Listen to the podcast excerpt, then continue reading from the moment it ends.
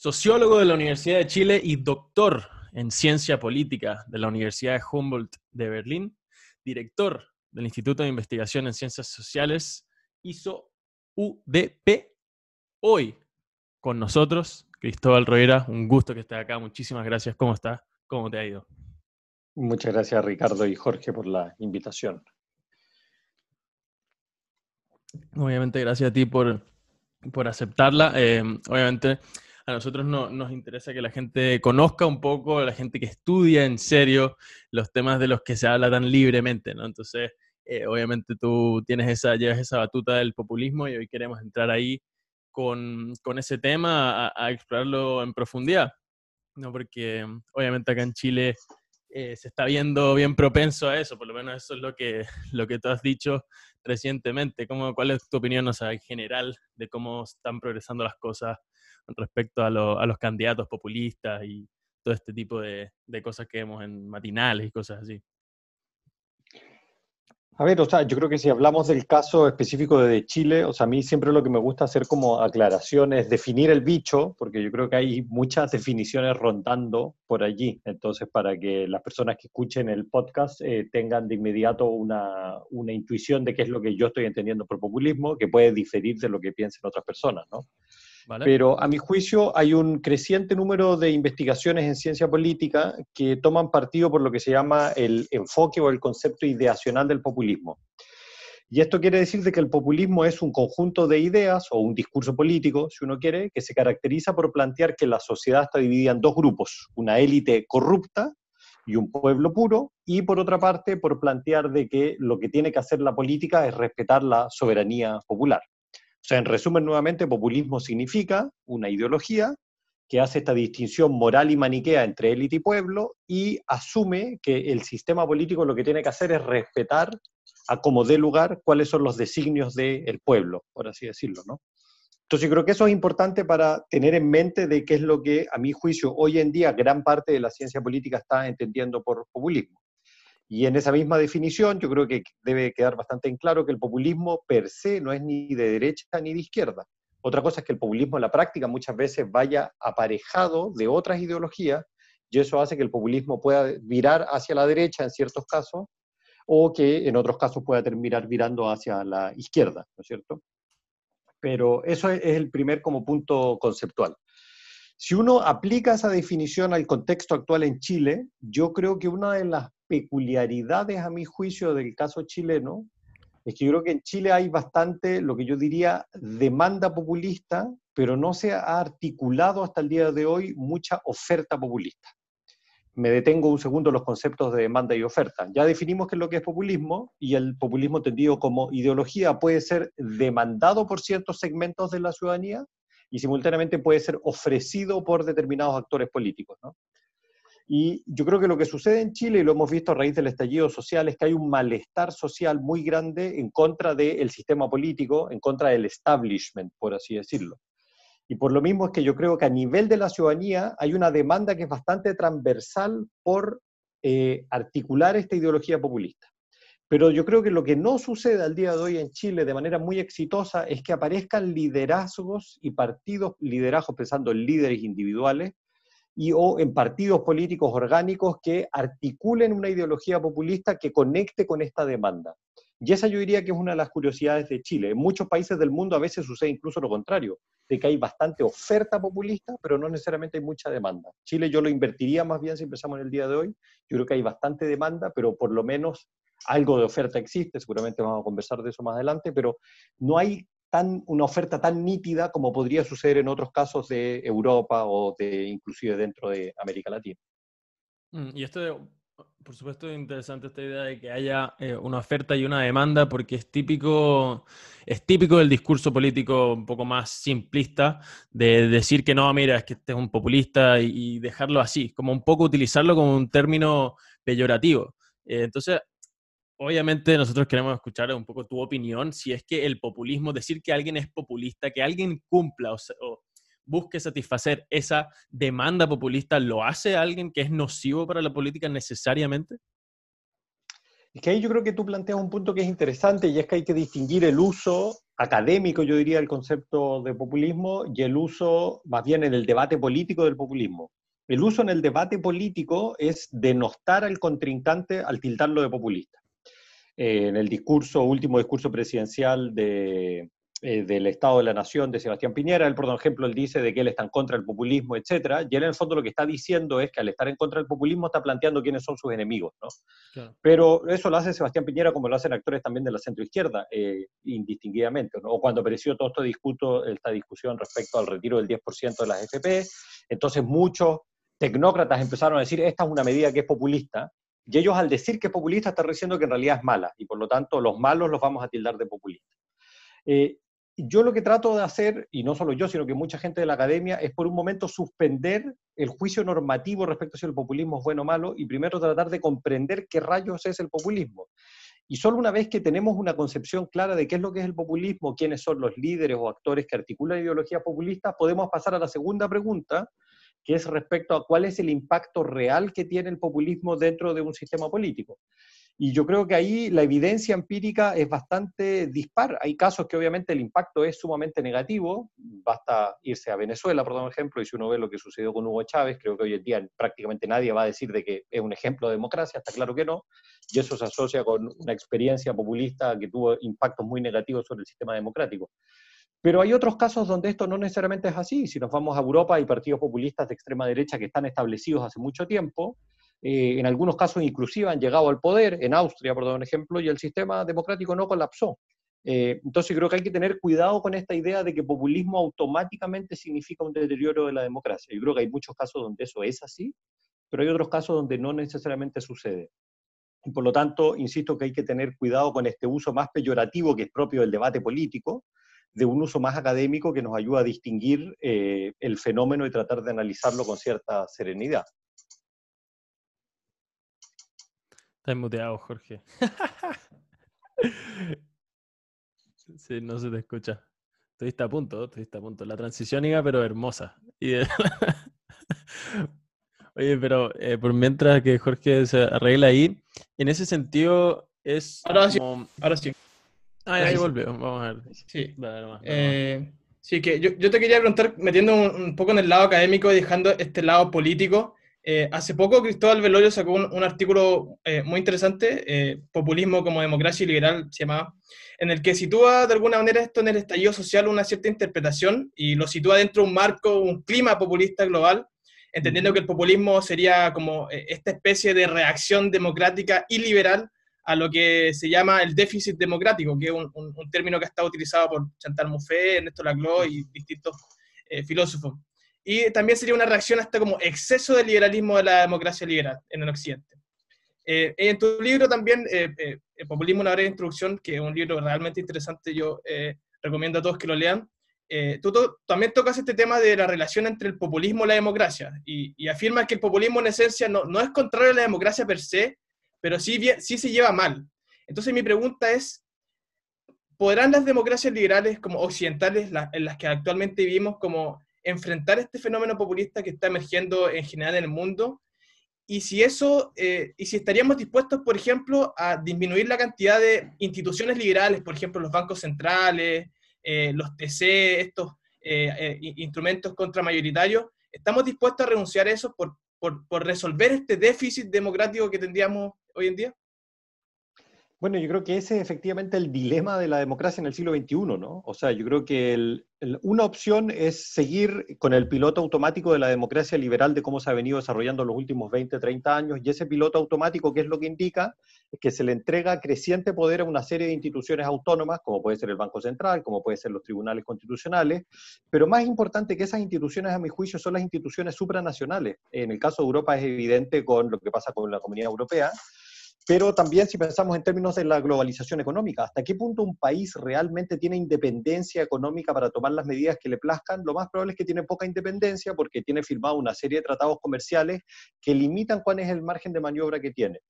Entonces, ¿por qué enfatizo esto? Porque la democracia liberal en los últimos 20 o 30 años se ha plasmado de una manera tal en la cual esta componente liberal ha venido ganando peso, pero como eh, efecto negativo de, eso, pensando desde la teoría democrática, lo que termina sucediendo es que los ciudadanos al momento de terminar optando por partidos A, B o C, terminan optando por partidos que tienen muy poco poder en la realidad porque el poder se ha delegado a estas instituciones, ya sea supranacionales o a instituciones que son contramayoritarias. Entonces eso hace que sean democracias muy jibarizadas. Eh, lo podría poner al ridículo, si es que imaginémonos que esa democracia liberal se sigue desarrollando ad eternum, va a llegar un momento en el cual los ciudadanos solo podemos escoger no sé, si es que los semáforos vamos a cambiar el color verde por rojo por amarillo, que es una cuestión insignificante, pero todas las medidas realmente trascendentales las delegamos a otras instituciones. Y en ese momento lo más probable es que en algún momento nosotros nos vamos a despertar como ciudadanos y vamos a decir, ¿qué pasó con este sistema democrático? Donde lo único que podemos escoger es el color de los semáforos, que obviamente es una cuestión sumamente irrelevante, ¿no? Estoy exagerando porque obviamente no va a llegar para allá. Pero yo creo que ese es el dilema de la democracia del siglo XXI. Y lo que pasa con los actores populistas es que tratan de jalar el sistema democrático justamente en la otra dirección.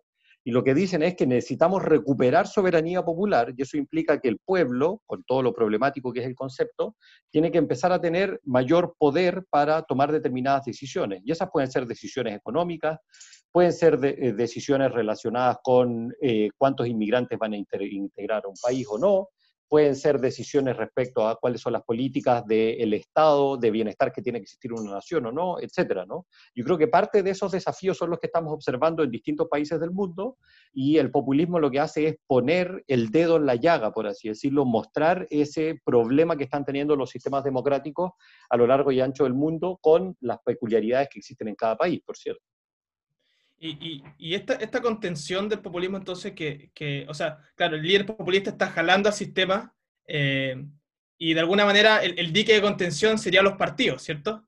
Eh, para encauzar de alguna manera este proceso. Entonces, mi pregunta ahí sería, dada la situación actual de los partidos políticos, una situación de una crisis de legitimidad, eh, por ahí está también el tema de las redes sociales que, hacen que los partidos los necesitemos menos para llegar a, a las ideas políticas. Eh, ¿podrán estos partidos ejercer como esa función de contención respecto al populismo o, estamos en un, peligro al tener un sistema de partidos que no está eh, lo totalmente solidificado, consolidado que nosotros quería, que nos gustaría? Eh, yo creo que en general, a nivel teórico, yo creo que el problema sucede en que efectivamente los partidos políticos están muy debilitados en general, y eso tiene que ver, sería para otra conversación, por una serie de transformaciones de los sistemas democráticos respecto a cómo los partidos políticos han venido evolucionando en el último tiempo, ¿no? Pero yo creo que en el caso particular de Chile eso se ve muy exacerbado porque tenemos partidos políticos que están muy desapegados de la ciudadanía que en el fondo son partidos políticos que tienen muy débil capacidad organizacional, o sea, los vínculos que realmente tienen con el territorio, con la ciudadanía, son muy escasos, y que son partidos que son controlados por pequeños sectores, muchas veces caudillos. Pensemos ahora lo que está pasando en, Renovación Nacional, que parece que en un momento vuelve Carlos Larraín o después no sé qué. Es como un sistema semifeudal, por así decirlo, ¿no? Pero en el fondo son pequeñas facciones que se mueven y compiten entre sí, pero que tienen muy poco apego con la ciudadanía. Y eso hace que en el caso particular de Chile, el sistema de partidos está en una crisis muy profunda y que creo que es transversal al eje derecha-izquierda. O sea, no es que sea solo los partidos de la derecha o la izquierda o los del centro los que están más debilitados, sino que es el sistema de partidos en su conjunto. Entonces yo creo que lo que está pasando en nuestro país en particular es que tenemos esta tensión por un lado de la democracia liberal que estábamos hablando anteriormente y a eso se le suma este sistema de partidos que eh, está sumamente desapegado de la ciudadanía. Entonces tenemos como una doble crisis, por así decirlo, ¿no? Una crisis del sistema democrático y simultáneamente una crisis del sistema de partidos, ¿no? Eh, y eso hace de que la situación política en Chile sea particularmente frágil, eh, en el sentido no necesariamente frágil de que yo vea de que puede colapsar el sistema democrático, sino que más bien que está muy abierto el escenario político. Y yo creo que por lo mismo hacer predicciones respecto a cómo va a ser el sistema político chileno en 5 o 10 años es muy difícil, porque creo que hay muchas variables que están influyendo y vamos a tener una serie de procesos eleccionarios en, en un periodo relativamente corto que yo creo que pueden terminar teniendo un impacto bastante largo en el mediano y en el largo plazo. muteado. Un tema con, respecto a esas dos crisis, esas, dos crisis que terminan dejando abierto este, este, este desenlace político. Eh, traen, esa, traen a colación esos términos, esas conclusiones sencillas de, mira, si es que tenemos una élite que controla todo el poder, lo que necesitamos es que nosotros tengamos más poder y eso es a través de como por ejemplo ahora con el Tratado de Escazú, a través de la participación pública. Eh, que la, gente tenga voz, ¿verdad? Que participemos nosotros y nosotros tomemos estas decisiones. Cuando parece que no necesariamente ese es el caso, o sea, a pesar de que se den estas instancias, a menos que sea un plebiscito como lo hacen tan seguido en Suiza, algo directamente, así que tomen decisiones que voten y puedan restringir eh, pasos o decisiones políticas, eh, no sabemos qué, efecto genuino va a tener esta, esta participación pública, ¿verdad? Este, este discurso con estas mismas instituciones. Entonces, eh, ¿qué opinas tú de esa, de esa idea? Como de, esa, de ese, no, bueno, eh, de hecho hablamos con Claudia Mix acá también y nos dijo, no, lo que pasa es que Allende era bueno porque buscaba democracia y quería más democracia. Cuando le iban a quitar el poder, él lo que quería era dar más democracia. Y se busca esta idea como de simplificar el concepto de la democracia. Decir que, nada, porque un país es más democrático es que la gente va a poder participar más directamente de las decisiones de la política. ¿Qué tan cierto es eso y qué tan factible es eso en un futuro cercano en Chile? yo creo que va a depender mucho del proceso constitucional que se está abriendo y que es una caja de Pandora que nadie sabe muy bien cómo va a desembocar, ¿no? O sea, de partida tenemos en octubre la, elección para ver qué es lo que sucede. Lo más probable, todos pensamos de que va a ganar la opción apruebo y eventualmente todo indica que también el modelo más abierto como asamblea constituyente, pero todo va a depender después en qué tipo de constitución termina plasmándose en el caso de Chile, ¿no? Eh, podríamos tener una constitución que recoja elementos de democracia directa, por dar un ejemplo, y eso podría llevar a que eh, la democracia chilena del siglo XXI sea muy distinta a la del siglo XX. Eh, pero también podrían introducirse una serie de otros mecanismos e innovaciones o no innovaciones que podrían llevar a que sea un sistema donde la participación real de la ciudadanía sea más bien escaso, ¿no? Entonces yo creo que hacer ese tipo de, esbozos yo creo que es difícil al, día de hoy, pero yo creo que lo que sí es importante recalcar es que esta problemática que tenemos con la democracia liberal, si bien es cierto que, como lo conversábamos anteriormente, tiene ciertas peculiaridades en el caso de Chile, por dar un ejemplo, producto de esta debilidad estructural de los sistemas de del sistema de partidos políticos, es simultáneamente una crisis de la democracia liberal que está afectando al mundo entero. Entonces, yo creo que lo que estamos viviendo en Chile, por cierto que tiene ciertas peculiaridades, pero no está muy alejado de lo que está sucediendo en muchas otras partes del planeta, ¿no? Yo creo que eso es importante de considerar porque a veces me da la impresión de cuando uno escucha el debate político en chileno, de que eh, se pasase por alto de que en realidad lo que aquí estamos viviendo tiene muchas similitudes con lo que se está viviendo en otras latitudes. Eh, aquí desembocó de una manera distinta producto del estallido social y la solución institucional que se está buscando a través del, del cambio de la constitución, por cierto. Pero estos tipos de crisis han venido afectando distintos países del mundo y, e insisto que yo creo que es un escenario muy abierto y yo creo que también hay un proceso de aprendizaje respecto a lo que está pasando en otros países, ¿no? Porque se está moviendo el tablero de ajedrez, por así decirlo, en distintos países y eso va a llevar a que se empiecen a hacer reformas institucionales, a mi juicio, bastante relevantes en, las próximas, en los próximos años.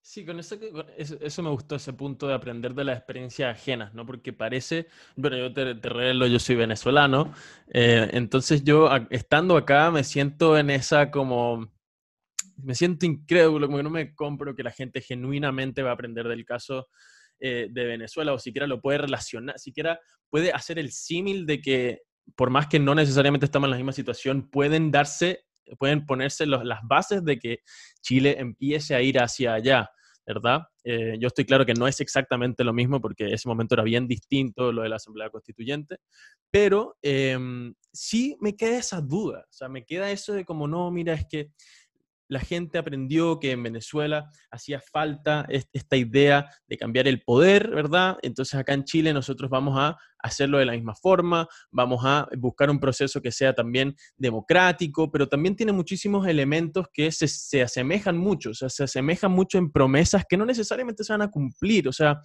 tú me dices, por, ejemplo, y bueno, yo soy un fanático, eh, pero férreo, o sea, de, mm, tengo la polera siempre acá, siempre lo hablo de él, este el parlamentarismo. A mí me encanta por lo menos lo que se da en Inglaterra, en el Reino Unido, me encanta ese formato, pero yo no sé qué tan cierto es que si aprobamos esas cosas van a pasar acá.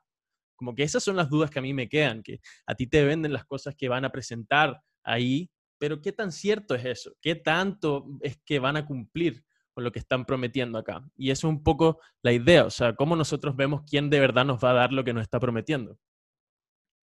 Claro, mira, hay dos observaciones que me parecen interesantes. Una es que si uno hace la comparación con Venezuela, eh, y por cierto que lo más probable es que tú sepas más que yo de esto, ¿no? Proviniendo del país, pero yo creo que hay una diferencia muy importante que nos retrotrae a cómo iniciamos esta conversación. Y es que en el caso de Venezuela es muy claro que hubo una crisis del sistema político, ¿no? Y un colapso del sistema partidario, ¿no? Pero eso fue de la mano con la irrupción de un liderazgo populista personalista encarnado por Hugo Chávez, ¿no? Y esa es nuevamente la peculiaridad de Chile, de que yo en Chile veo mucha demanda por populismo, pero el día de las protestas del 18 de octubre, si hubiese habido un líder que hubiera ido a la Plaza Italia y dice, yo hablo en nombre del pueblo, yo creo que en ese mismo momento la gente de la Plaza Italia le dice, oye, bájate ahí, ¿quién te escogió a ti para decir de que tú estás hablando en nombre de nosotros? No hay un líder en Chile de que pueda decir de que él es realmente el que está representando el estallido social hay un sinfín de voces, y de hecho si uno ve las pancartas que habían para la protesta, eran muy disímiles, o sea, yo creo que en general había ciertos temas que preponderaron, ¿no? Temas de pensiones, de salud, de educación, etcétera, ¿no?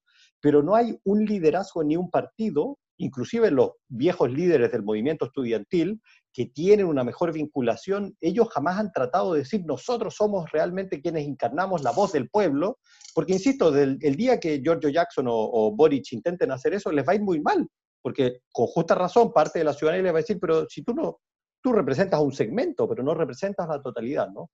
Mm. Entonces yo creo que eso es nuevamente una peculiaridad del caso chileno que nos diferencia de Venezuela y que simultáneamente a mí me da un poco más de esperanza respecto a este proceso constituyente que se está abriendo, porque yo creo que inevitablemente ese proceso constituyente va a haber mucha polarización y va a haber mucho debate, pero va a ser muy difícil a mi juicio que haya una voz en singular, Hugo Chávez, por así decirlo, que diga, yo soy quien encarna el designio de la ciudadanía y todos tienen que seguirme. Yo creo que puede que ese ciudadano trate de surgir, pero le va a ir muy mal, porque yo creo que tenemos esta fragmentación del espacio político eh, y pocas capacidades de unificarse en torno a un liderazgo personalista, ¿no? Entonces yo creo que esa es una salvedad importante con el caso venezolano. Sobre el segundo punto que tú planteabas respecto a cómo va a desembocar esto y posibles salidas en diseños institucionales, claro, el parlamentarismo sería una gran opción, ¿no? Y existe este viejo debate, de hecho, en la ciencia política latinoamericana, de que el colapso de la democracia en, Chile, pero en gran parte de América Latina en los 60 y en los 70, tiene que ver con el sistema presidencial, ¿no? Eh, Arturo Valenzuela, en su clásico libro, en el fondo lo que él dice es, que en Chile hubiese existido parlamentarismo, para la época de Allende, lo más probable es que no hubiera colapsado la democracia porque hubieran habido mecanismos institucionales para lidiar con la problemática. Entonces yo creo que es verdad de que el parlamentarismo ofrece una serie de oportunidades y por eso también se está abriendo ese debate de hasta qué punto dentro de lo que se dialogue en la Asamblea Constituyente o como se le quiera llamar, eh, está esta idea de quizás moverse hacia un modelo semi-parlamentarista o más como al modelo francés, ¿no? Que es un híbrido entre poder ejecutivo y poder legislativo, pero que combinan poderes. ¿no?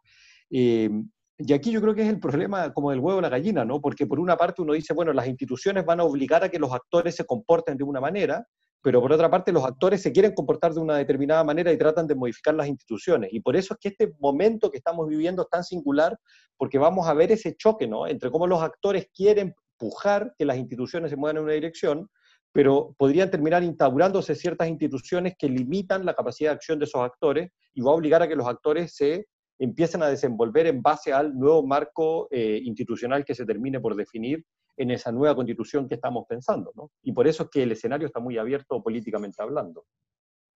Sí, o sea, a mí es eso lo que me preocupa, como el, qué tanto van a cumplir, ¿verdad? Eh, porque yo, bueno, he estado por la prueba, estaba por el rechazo, le he querido dar estas vueltas antes de decidirme por lo mismo, porque no sé qué, qué tan cierto es que si yo voy a aprobar, a mí me van a dar eh, la, se va, o sea, que mi voto de la prueba se vaya a consolidar en que genuinamente esté el cambio que yo quiero. Eh, lo más probable es que los cambios que se vayan a postular son estos que se, que se presentan hartas veces, el tema del Estado benefactor, intentar hacer crecer un poco eh, el Estado en, cuanto a la ayuda social, en qué tanto apoyan a la gente y, un poco alejarse esto de la idea del individualismo, del modelo económico del liberalismo, ¿no? Como ese es un poco más lo que, lo que suena. Y mm, yo estuve revisando un poco lo que, lo que tú has escrito y en el, creo que en un paper que sacaste sobre una comparación de los partidos políticos, a ver, creo que se llama eh, The Comparative Politics of the Great Recession, ¿no? Y ahí postulas un punto súper interesante que es esto de, mm, hablando precisamente del welfare state, del, del estado benefactor. Citas a Anderson y Hecht, em, que dicen que el estado de bienestar sirve como un colchón para los peores impactos de estas grandes crisis económicas y los países que no le ponen tanto ímpetu, ¿verdad?, a la, creación de estos, de estos, em, de este estado benefactor, precisamente están más propensos a tener lo que pasó en Chile, lo de las protestas. Entonces, también se ve que la gente, por lo menos de derecha, que es bien férrea en contra de, esta idea de, la, de los derechos sociales, dice que estos son puros cuentos, que en realidad lo que promueve el bienestar es que haya más trabajo, que haya más incentivo económico para que inviertan y que nos alejemos un poco del Estado grande, ¿verdad? Entonces, como hay, hay una dicotomía que, es súper compleja de definir, porque por un lado es necesario que haya esto y por otro lado la gente eh, dice que la verdad es que no es tan necesario lo que se necesita es esa inversión. Entonces, eh, como, ¿cuál es el diagnóstico ahí? ¿Cuál es la, la ruta a llevar, el punto medio entre esas dos ideas? Sea, a ver, yo creo que hay un primer punto a mi juicio que es, eh, que, es un, que es un debate que empíricamente en juicio está bastante zanjado, más allá de las preferencias normativas que uno tenga por un modelo de bienestar más, más, más liberal o más eh, estatista, por así decirlo.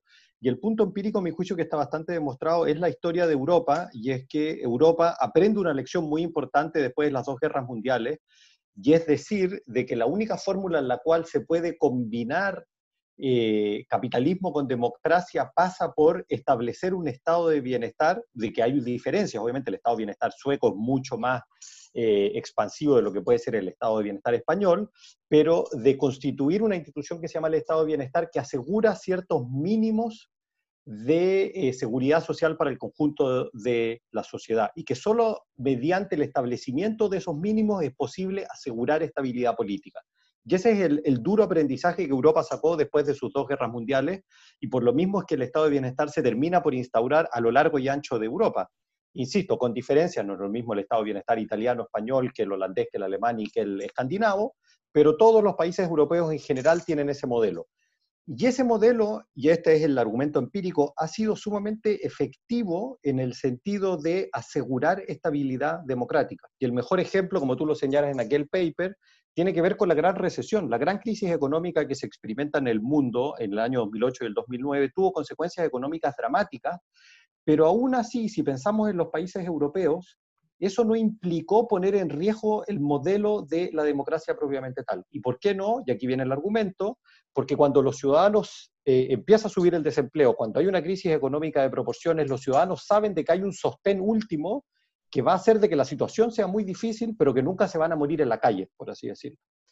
Estados Unidos, por dar un ejemplo, que no tiene un estado de bienestar, sufre la gran recesión, el impacto es dramático y las consecuencias son mucho más nefastas en Estados Unidos justamente porque ese estado de bienestar no existe, no hay un colchón al cual los ciudadanos puedan escoger, puedan, puedan eh, descansar, por así decirlo, y saber vamos a salir de esta gran crisis, por así decirlo, y no vamos a terminar pasando hambre o muriéndonos en la calle, exacerbando la, la metáfora, ¿no? Y no es casualidad que en Estados Unidos hoy en día el sistema democrático está en una situación, literalmente yo diría en las cuerdas, y tenemos un presidente como es Donald Trump, y Donald Trump no es presidente de ningún país o en equivalente a Donald Trump en algún país de Europa. Y de hecho, cuando en Europa han llegado los populistas de derecha al poder, han llegado en coalición con partidos de, eh, que son más bien del mainstream o de la derecha convencional. Entonces, volviendo a esta idea, yo creo que si pensamos para Chile, yo creo que una de las lecciones que yo espero, no lo puedo saber, pero que una de las lecciones que podríamos sacar, y que esto es lo otro interesante, cualquier eh, empresario que quiera apostar a largo plazo, en realidad lo que debería decir, el modelo europeo es el que nos asegura eso, es el que nos va a asegurar estabilidad y eventualmente, ¿cuál es el costo de esto? Que la fuerza de trabajo va a ser un poco más cara, que seguramente vamos a tener que pagar un poco más de impuestos, pero solo a través de ese mecanismo va a poder generarse una estabilidad en largo plazo que también permita las inversiones. Y de hecho, ese a mi juicio es el gran argumento que yo nunca he visto desde la opción del rechazo. Cuando alguien me dice yo voto rechazo, que es una opción válida, pero lo que siempre yo le pregunto a esa persona es, ¿me puedes explicar por qué la opción rechazo va a generar estabilidad en Chile? Y eso yo no lo puedo ver. De hecho, yo creo que el rechazo lo único que va a generar es justamente lo contrario, mayores niveles de inestabilidad, porque en el fondo consiste en tratar de perpetuar un modelo que sabemos que por diversos eh, motivos ha terminado fallando, y un modelo que es mucho más parecido al norteamericano, y muchos menos parecidos al europeo, ¿no? Y mi impresión es que la ciudadanía lo que está demandando es moverse mucho más hacia ese horizonte europeo y alejarse del horizonte eh, norteamericano, y esto obviamente eh, no, no significa construir Venezuela ni nada por el estilo. Se trata de construir un sistema capitalista moderno, pero que tiene un estado de bienestar que asegura ciertos derechos sociales acorde al desarrollo económico chileno, ¿no? O sea, tampoco es esperable que en, dos años vamos a tener un sistema de salud, educación y pensiones como va a ser en Suecia. Ese es un largo trayecto que va a demorar décadas y la pregunta es hasta qué punto las reformas institucionales van a apuntalar esa dirección o no. Es muy, muy interesante el, el, análisis. A mí me gustaría, me gustaría tocar dos puntos y creo que están eh, muy relacionados con los dos puntos que tocaste tú. El primero tiene que ver con una, una tesis de Seymour Lipset eh, eh, la, la, idea de las condiciones sociales eh, o es para la estabilidad de una democracia, eso tiene que ver mucho con, con el desarrollo económico y, y, otras variables, pero me gustaría enfocarme en, en esa en específico, en el desarrollo económico. Eh, él, él, afirma que de alguna manera cuando tú tienes una ciudadanía en el que pocos viven en situación de pobreza y en el que una gran mayoría está en una condición económica estable, esto podría generar estabilidad porque, porque eso da paso a que estos ciudadanos participen de una forma más inteligente en el sistema político. Eh, entonces, relacionado con eso, me gustaría preguntarte, eh, ¿cuál es tu reflexión respecto al, al por ejemplo, al, a la baja económica que ha tenido Chile durante los últimos años, que ha sido exacerbada y ha, sido, eh, de alguna manera, lo, los economistas lo han venido midiendo, que, que, Chile ha tenido un desarrollo económico mucho más lento, y las condiciones de estabilidad de nuestra democracia, ¿hay alguna relación ahí? Y, y lo segundo que me gustaría preguntarte, que está relacionado con, con este con este movimiento, este querer de los, de los chilenos respecto a tener un, un Estado más benefactor. Entonces, hace poco tú lo dijiste en un, en un, en un, en un ensayo en el CEP, donde, donde la idea era el, el error de diagnóstico de la derecha. Entonces, eh, eh, me, me, gustaría preguntarte si, eh, por ejemplo, e, este, movimiento de la BIN hacia la socialdemocracia, que muchos han, esto se ha dado un debate muy farandulero, eh, ¿es real, se, condice con, con, ese movimiento y ese error de diagnóstico que tú hiciste de moverse un poco más hacia la izquierda hasta esas ideas del Estado benefactor. Y si la derecha que se está quedando, eh, que es la derecha populista radical que se encarna en CAS, eh, ¿cuánto va a lanzar a esa derecha que se queda ahí entre medio indecisa si vamos a la derecha o a la izquierda? ¿Cómo ves tú ese fenómeno? Muy buenas ambas, preguntas. Mira, partamos por la primera y el, el, argumento que tú señalas respecto a hasta qué punto la misma ralentización del crecimiento económico en Chile en parte nos explica lo que sucede. Yo creo que la respuesta simple es sí, pero me temo que la respuesta es más compleja. ¿En qué sentido? En que yo creo que el estallido social es multicausal y yo creo que sería un error de mi parte o de cualquier analista decir existe una sola variable que es la que me explica el estallido social. Por dar un ejemplo en ese artículo que tú mencionas del CEP, yo digo una de las variables importantes tiene que ver con el error de diagnóstico de la derecha, pero no es la única variable, es una de las variables importantes. Pero volviendo a la variable que tú indicas, yo creo que efectivamente es, bastante claro si uno analiza los datos de que el modelo económico chileno fue muy exitoso en generar crecimiento económico por un largo periodo de tiempo, pero en la última década eh, ha venido generando tasas de crecimiento mucho más bajos y esto tiene que ver en parte con la productividad y en parte también con los vaivenes de la economía internacional. Y al generar menos crecimiento, obviamente eso hace que haya menor dinamismo en la economía y eso en parte explica también de que aumenten los niveles de malestar. Pero yo creo que esa explicación también es simplista porque yo creo que una de las cosas que ha generado el crecimiento económico, y eso se relaciona con el argumento de Lipset, es un proceso de modernización en el sentido que hoy en día tenemos una ciudadanía que es mucho más educada a la ciudadanía que existía hace 30 o hace 40 años atrás. Y esos mayores niveles de educación de la ciudadanía se eh, conllevan de que esa ciudadanía empieza a ser mucho más crítica respecto a las autoridades políticas y en general respecto a las relaciones de poder. Eh, una de las cosas que los estudios empíricos señalan con bastante claridad, eh, estudios cuantitativos, cualitativos de distinta naturaleza, es que el malestar que existe en Chile no es solo una cuestión de desigualdad económica, sino que es también una cuestión de desigualdad de trato de que muchos de esos ciudadanos que hoy en día están mucho más empoderados que antes, que tienen mayores niveles culturales, dicen, ¿por qué a mí me tratan de esta manera y a este otro ciudadano que tiene más dinero o tiene más recursos culturales lo tratan de esta otra manera? Eso no es justo. Entonces, no es solo una cuestión de un malestar de que la torta esté mal distribuida, sino que también hay un malestar respecto a que el trato al interior de la sociedad chilena es muy desigual.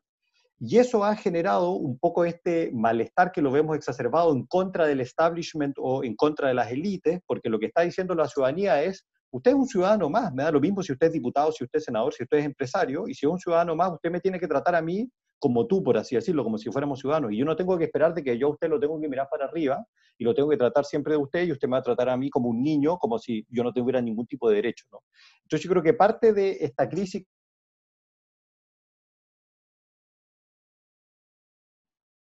Uh, se nos fue un segundo.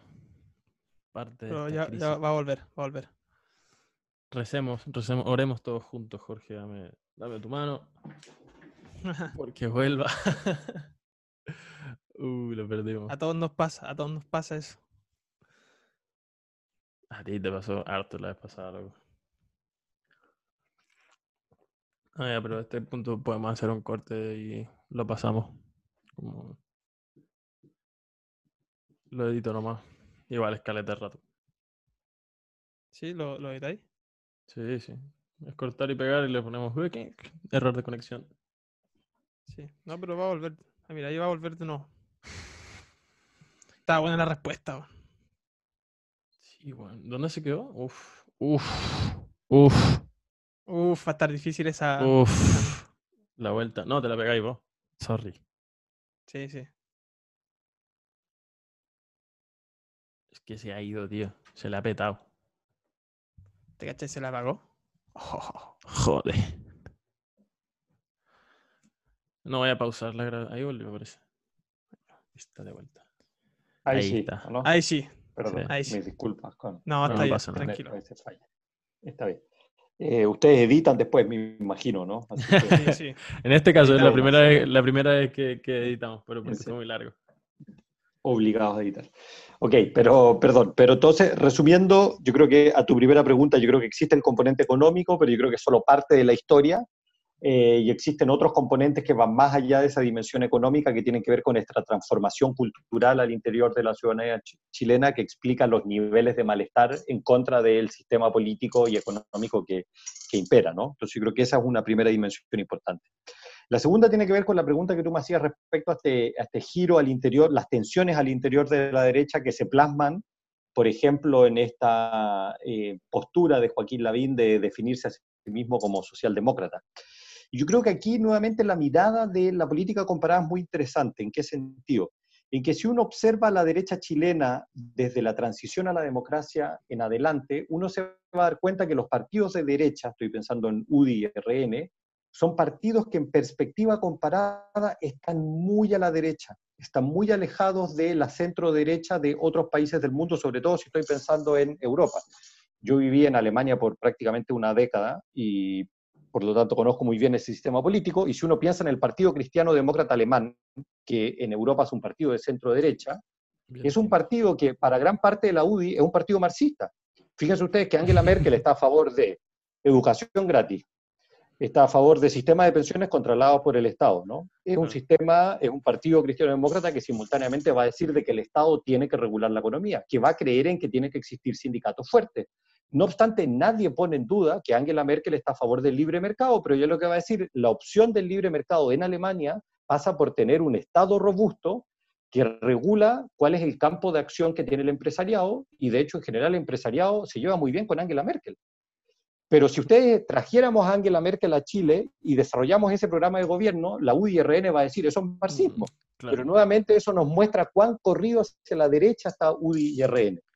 Yo creo que Joaquín Lavín es uno de los líderes al interior de la derecha que fue los primeros en detectar esta problemática. ¿En qué sentido? En que él se dio cuenta que si la derecha chilena quiere ser competitiva, quiere ganar elecciones, está obligada a moverse hacia el centro político.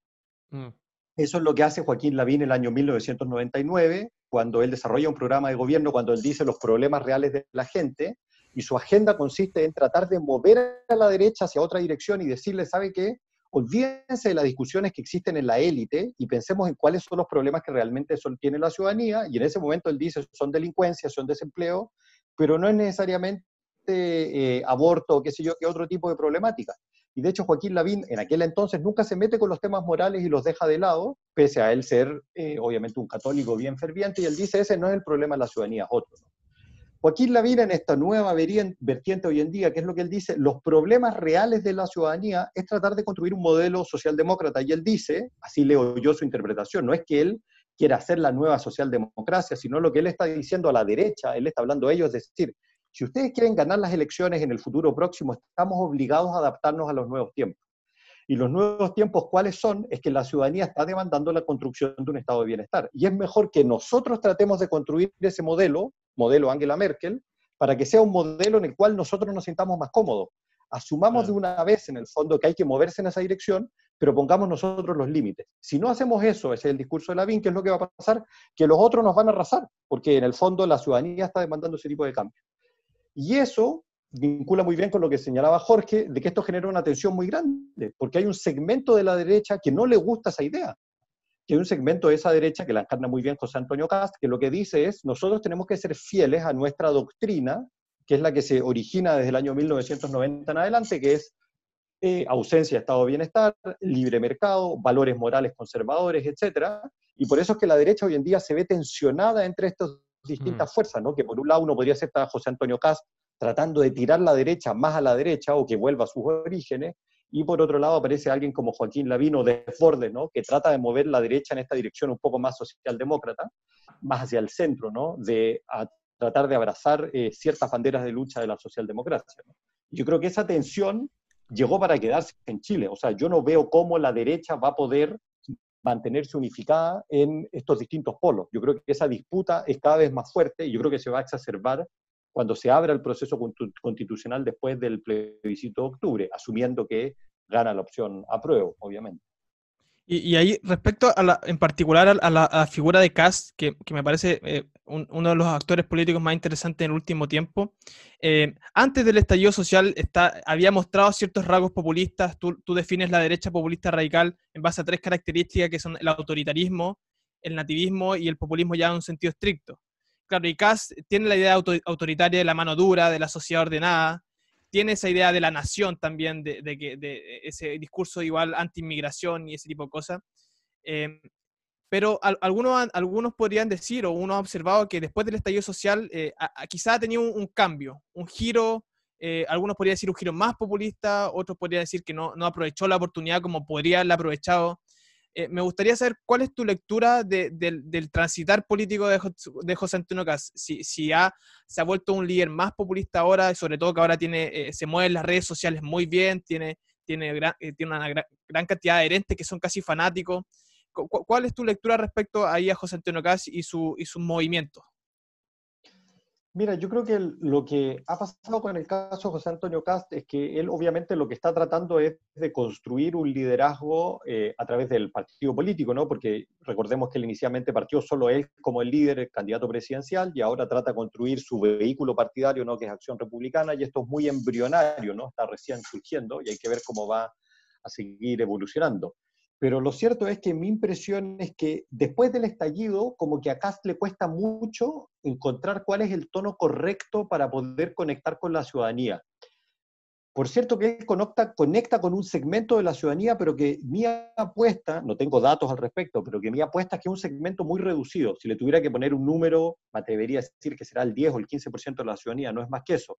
Que es un segmento que, como tú bien decías, va a demandar mano dura, que lo que va a decir es que hay que reprimir a la protesta, que hay que volver al modelo antiguo del libre mercado, etc.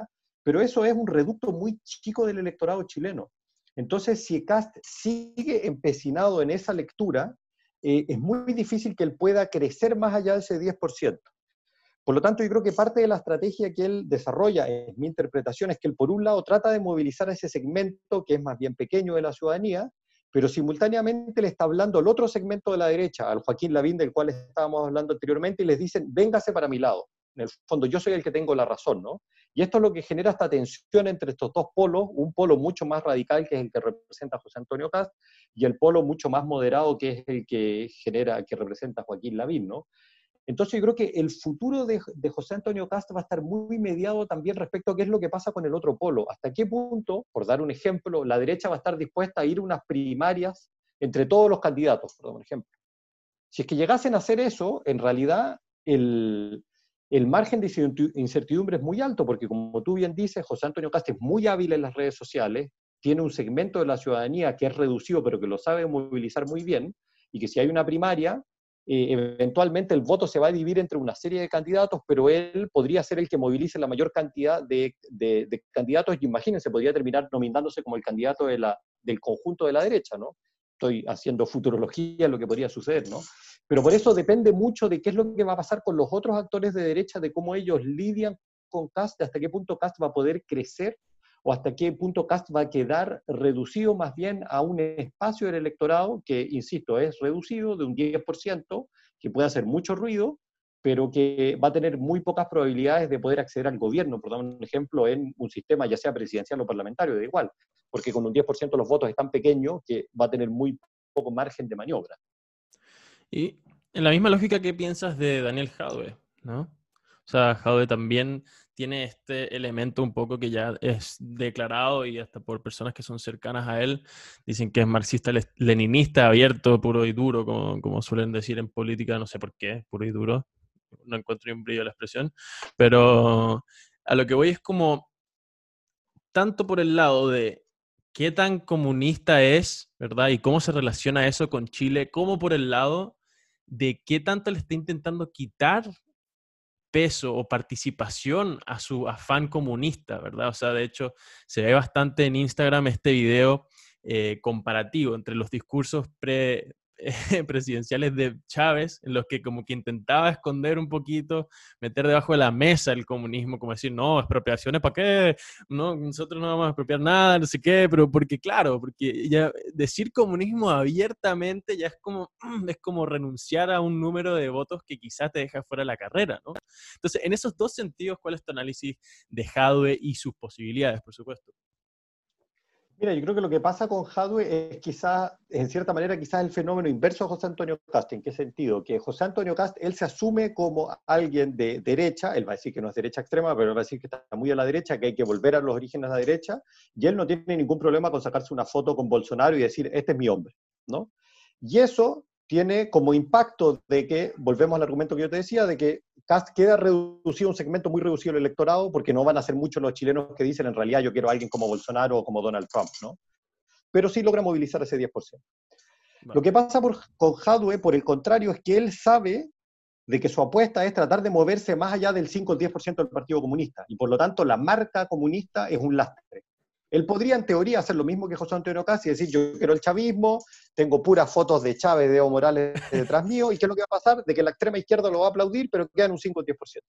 Pero si Hadwe quiere terminar siendo el candidato de la centro izquierda en un sentido amplio, se tiene que desmarcar de aquellas imágenes, de aquellos discursos, de aquellas simbologías que le pueden terminar restando votos, ¿no? Entonces, lo que pasa con Hadwe es que si bien es cierto que él es militante y forma parte del Partido Comunista, él trata más bien de presentarse como una figura más moderada y más abierta para decir de que en el fondo él está abierto a dialogar con todas las fuerzas de centro izquierda y progresista para terminar siendo el candidato.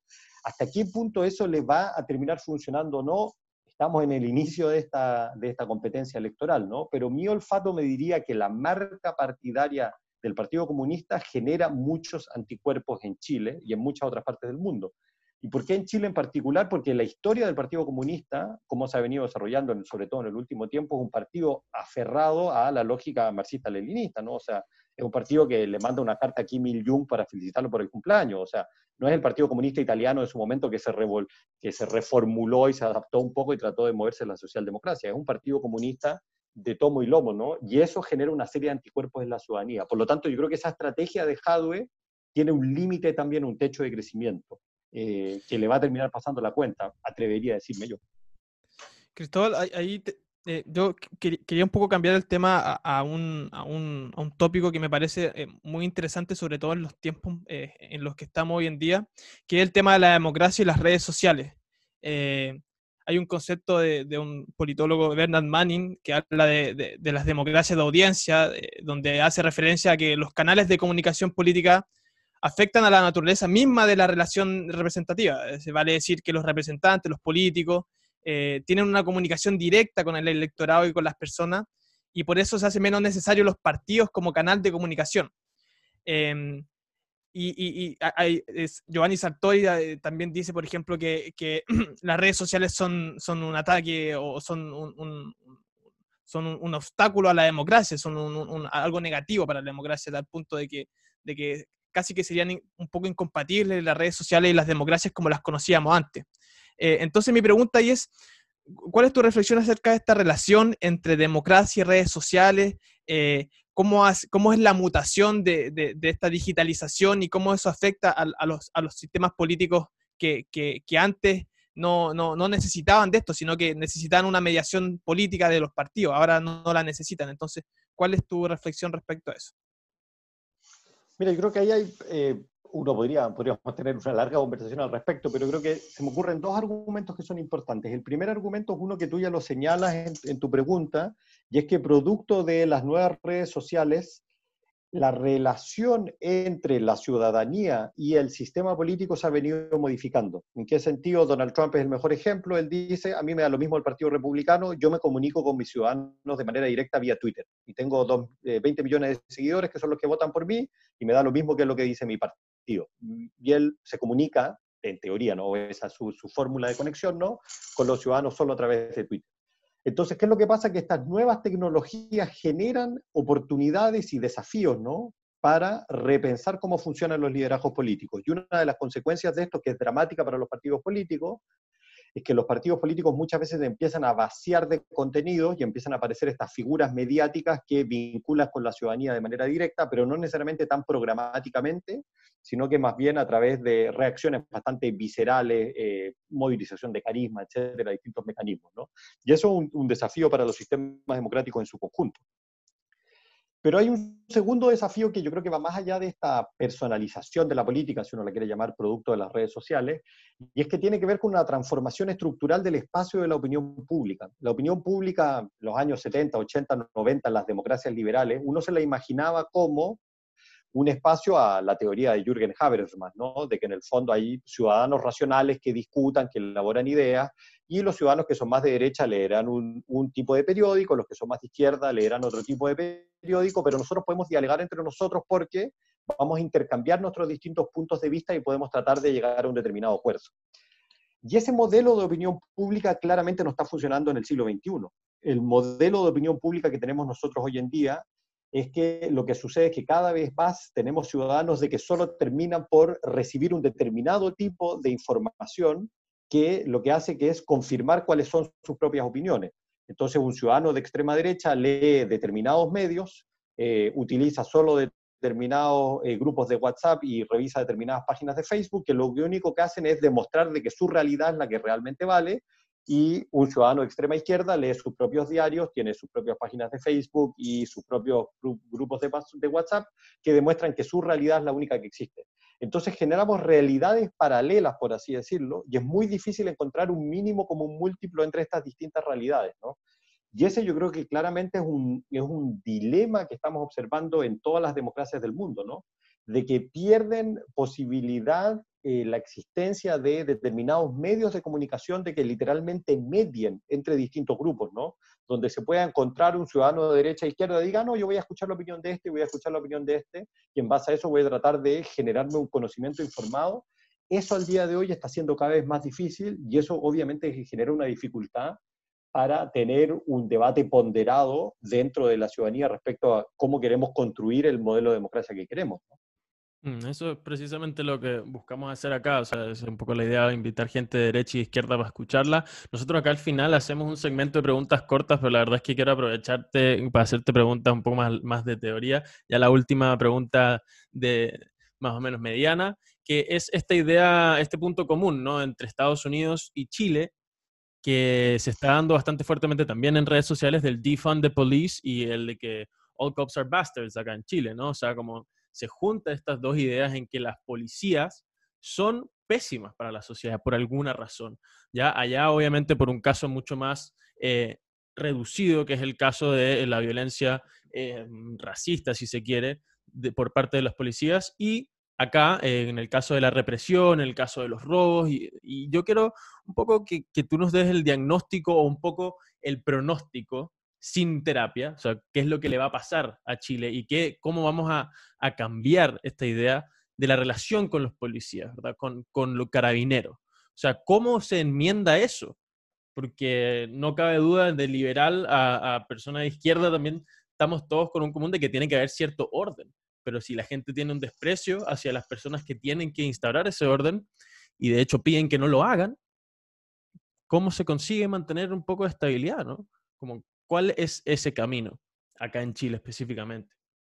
Yo creo que ese camino lamentablemente es un camino arduo, difícil y largo que pasa por una reforma estructural al sistema policial y de las Fuerzas Armadas. Yo creo que uno de los grandes déficits de la transición a la democracia en Chile, y esto atañe tanto a la centro izquierda como a la centro derecha, es que nunca se ha tratado de hacer una reforma estructural eh, a cómo funcionan eh, las Fuerzas Armadas. Pensemos todos los escándalos de corrupción que hemos visto en carabineros, en distintos organismos de las Fuerzas Armadas, tiene que ver con que el grado de autonomía que tienen las Fuerzas Armadas del poder político es muy elevado. Y eso yo creo que off the record, si ustedes le preguntaran a alguien a un ministro de defensa de centro izquierda o de centro derecha, off the record le va a decir que sí. Obviamente, frente a las cámaras va a decir, no, obviamente que eso no funciona así pero yo creo que ese es uno de los dilemas que hay. Entonces, yo creo que parte de la problemática consiste en cómo hacer una reforma estructural. Yo creo que hay ejemplos de otros países que lo han hecho, pero esas reformas son costosas, eh, no solo monetariamente, sino que también en términos de tiempo. O sea, aquí no hay una solución mágica que uno va a decir, yo intervengo a carabineros de Chile, les doy tantas clases de derechos humanos y todo va a funcionar en la práctica.